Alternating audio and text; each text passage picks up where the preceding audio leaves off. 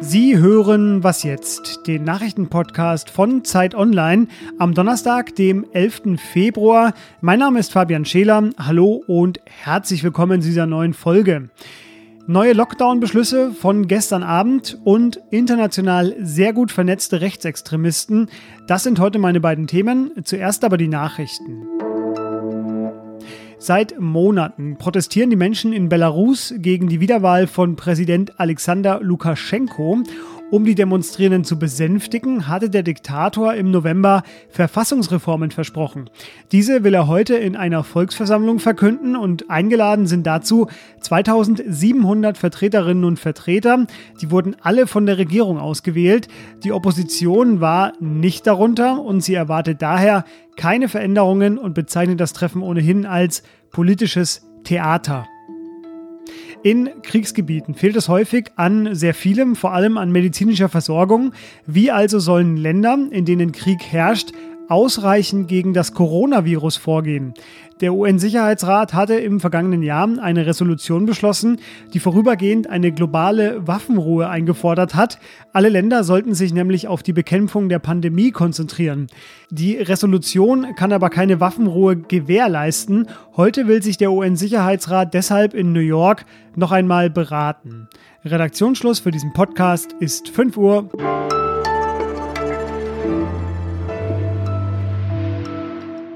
Ein guter Vorschlag, den ich auf Twitter gelesen habe, der geht so. Das Wort Lockdown-Verlängerung, das lässt sich wunderbar äh, zu Paul McCartneys Song Hope of Deliverance singen. Das klingt dann so, es kommt die Lockdown-Verlängerung.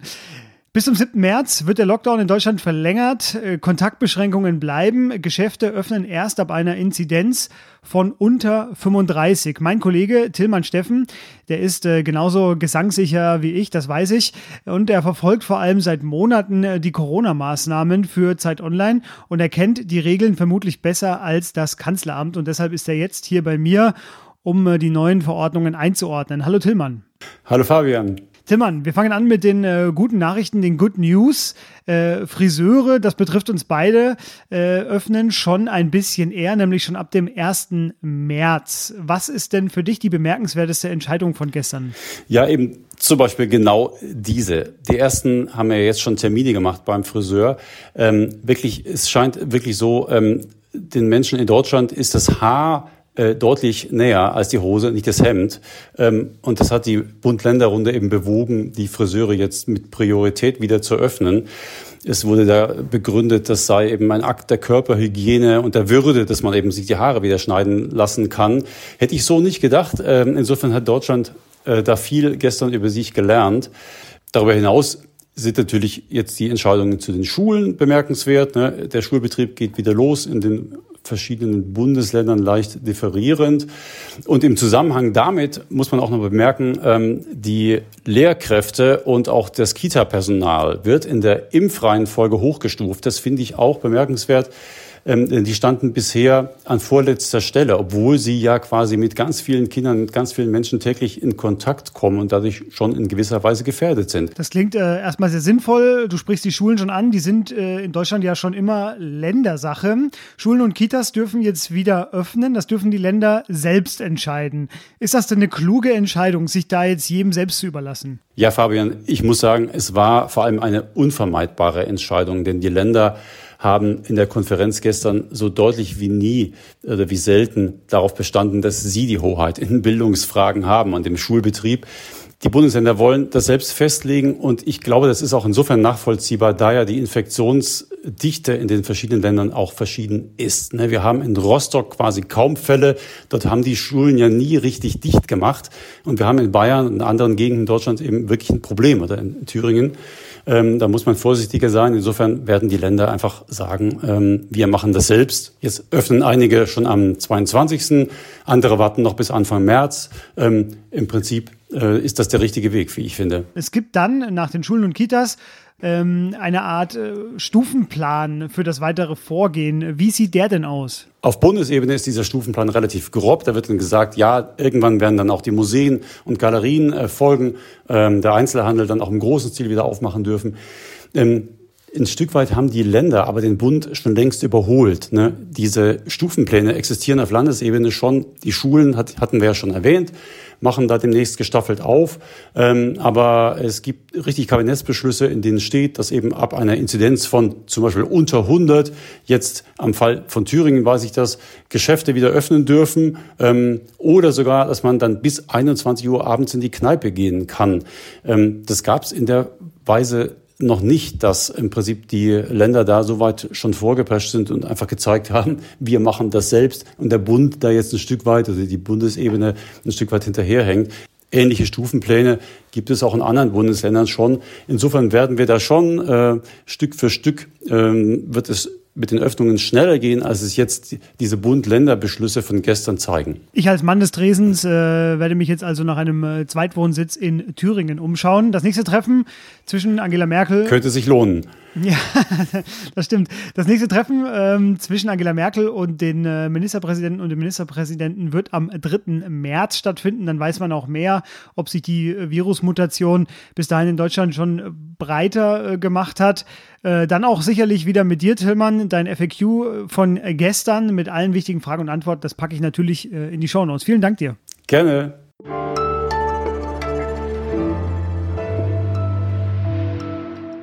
Und sonst so? Mein neuer Lieblingssatz in dieser Pandemie ist der hier. I'm here live. It's not, I'm not a cat.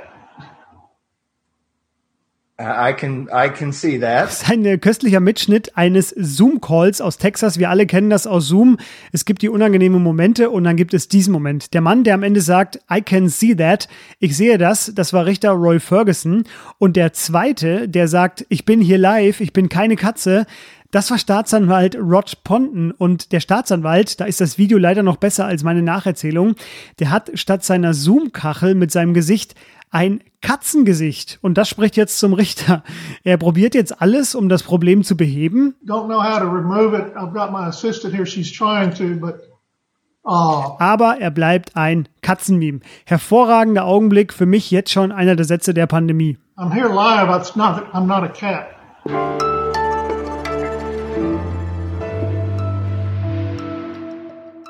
Nationale Terroristen, die sich internationalisieren. Die Recherche, über die ich jetzt rede und die aus der aktuellen Zeit stammt, die behandelt ein Paradox, eine international vernetzte Rechtsextremistenszene. Paradox, weil Rechtsextreme jeglicher Nationalität ja eigentlich nur an ihr Land denken und äh, alles andere hassen. Das ist jetzt etwas plump formuliert und es ist heute auch anders und genau darüber rede ich jetzt mit Astrid Geisler. Sie ist Teil des Investigativteams von der Zeit und Zeit Online. Hallo Astrid. Hallo Fabian, danke für die Einladung. Astrid, eigentlich ist es ja ganz schön seltsam, dass ein Neonazi aus Deutschland an der Front im Ukraine-Krieg gegen russische Separatisten kämpfen will, die zum Teil ebenfalls Rechtsextreme sind. Seid ihr denn über die Motive bei eurer Recherche dieser Neonazis schlauer geworden? Ja, man denkt, dass der deutsche Neonazi erstmal Deutschland den Deutschen ruft oder sowas und äh, zunächst sich eigentlich nur für seine eigene Nation oder das eigene Volk interessiert. Das ist so eigentlich gemeinhin ja das Klischee. Aber heutzutage gilt das nur noch begrenzt. Und wir haben eben festgestellt, dass es inzwischen eine zunehmende internationale Vernetzung auch innerhalb der rechtsextremen Szene gibt und dass äh, die, die Mitglieder dieser Szene sich eben in einem Kampf für die sogenannte weiße Rasse sehen. Also es geht nicht mehr darum, äh, den Deutschen oder die deutsche Nation zu verteidigen, sondern die eigene, in Anführungsstrichen, Rasse. Einer der Slogans dieser offenbar sehr gut international vernetzten äh, Szene oder Bewegung ist, ähm, wir sind überall, wir sind niemand. Was steckt denn da dahinter? Diese Sätze, die kommen aus einem äh, Programmpapier der sogenannten Atomwaffendivision. Das ist eine rechtsextreme, man könnte auch sagen rechtsterroristisch ausgerichtete Gruppe, die sich ursprünglich in den USA gegründet hat, aber eben dann über die Jahre auch eine sehr internationale Anhängerschaft äh, rekrutiert hat. Und dieser Slogan, der sagt nicht zuletzt auch, dass man sich als äh, Neonazi überall auf der Welt dieser Bewegung anschließen kann. Also es produziert quasi viele einzelne Lonely Wolves, äh, ist glaube ich auch so eine Theorie. Ähm, ihr habt mit einem größeren Autorenteam in sechs Ländern und acht Monate lang recherchiert. In Deutschland, in der Ukraine, in den USA, in Russland, in Schweden und in den Niederlanden. Was habt ihr denn in Deutschland entdeckt? Ja, das ist ganz interessant, dass man eben sehen kann, dass, dass die Fäden dieser internationalen Szene, die von der Ukraine bis in die USA reichen, dass viele von diesen Fäden auch nach Deutschland führen und dass viele dieser Organisationen auch Anhänger in Deutschland haben, aber dass eben wenige davon äh, dafür bisher von der Justiz auch belangt worden sind. Also in den USA zum Beispiel hat es inzwischen zahlreiche Festnahmen gegeben. Es hat international Prozesse gegen Mitglieder dieser Organisationen gegeben. In Deutschland ist erst ein solcher Prozess gegen einen Anhänger einer Organisation geführt worden, die sich dann wiederum Feuerkrieg-Division nannte. Das ist sowas ähnliches wie die Atomwaffendivision gewesen.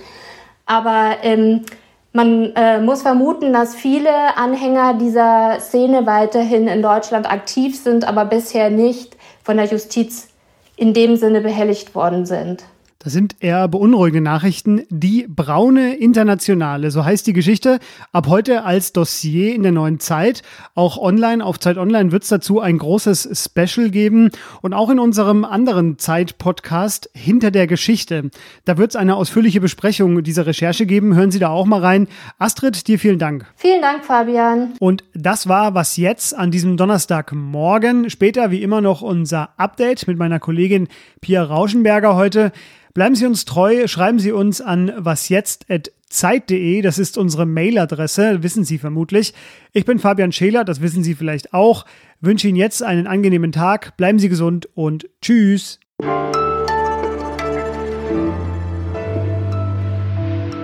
muss nochmal neu anfangen, entschuldige.